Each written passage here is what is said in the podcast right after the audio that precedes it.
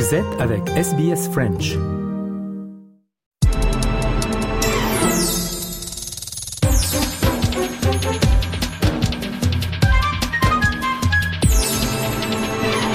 Mesdames et messieurs, bonjour et bon samedi. Marianne Murat au micro de Radio SBS pour vous présenter la rétrospective du jour. On remonte en 1959, le 21 octobre 1959.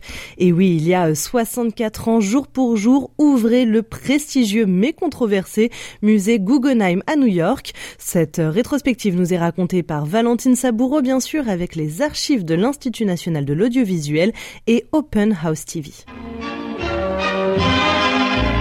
The most controversial building in the history of New York City, the Solomon R. Guggenheim Museum, is open to the public 15 years after it was commissioned from the late architect Frank Lloyd Wright.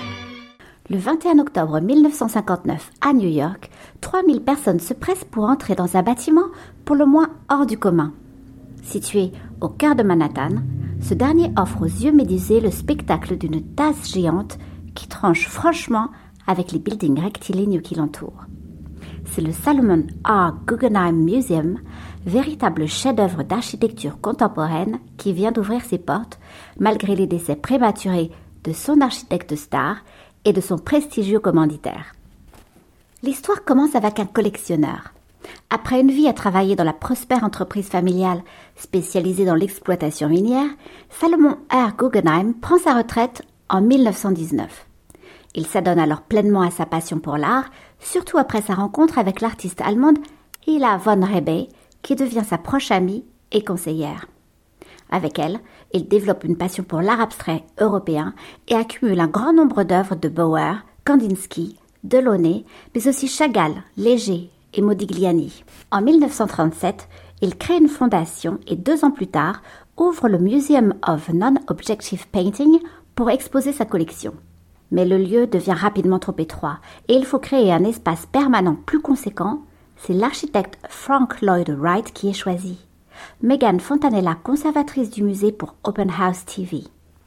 In 1943, when Frank Lloyd Wright was commissioned to be the architect for a permanent home for Solomon R. Guggenheim's collection, he was older in his career. He had already established this body of architecture of homes and buildings that were more in tune with nature, that were very much thoughtful about how space evolved within the home or the building. And our founding director, Hilary Bay, must have seen something in his progressive architecture to write to him saying that she was looking for this, this fighter, this originator, someone that could build a temple of spirit.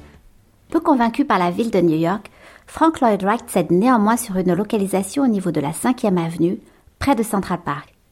Le projet verra le jour après plus de 15 ans de travaux, 700 croquis, près de 6 plans proposés et pas mal de controverses, dont une lettre ouverte signée par de nombreux artistes déplorant une architecture intérieure mal adaptée à la présentation de peintures et de sculptures.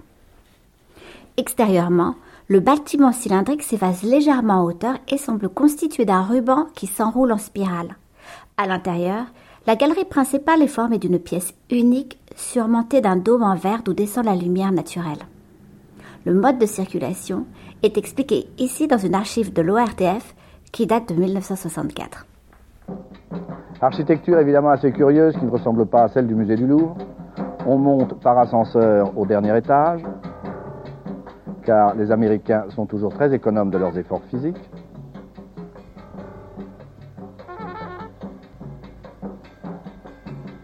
Il ne reste plus ensuite qu'à se laisser glisser le long d'une rampe hélicoïdale qui conduit les visiteurs directement au rez-de-chaussée. On visite en se promenant. Mais retour en 1959. Le 20, le musée ouvre pour la première fois à la presse et le lendemain, le 21, c'est le grand public qui est convié.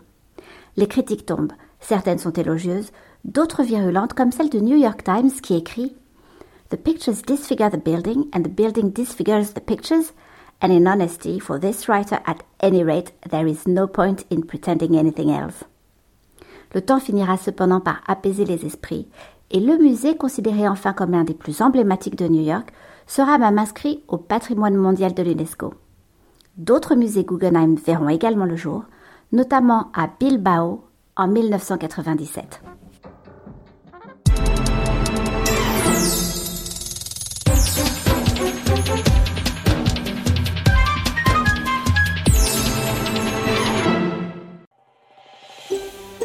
Vous voulez entendre d'autres rubriques comme celle-ci? Écoutez-les sur Apple Podcasts Google Podcasts, Spotify ou n'importe où où vous obtenez vos podcasts.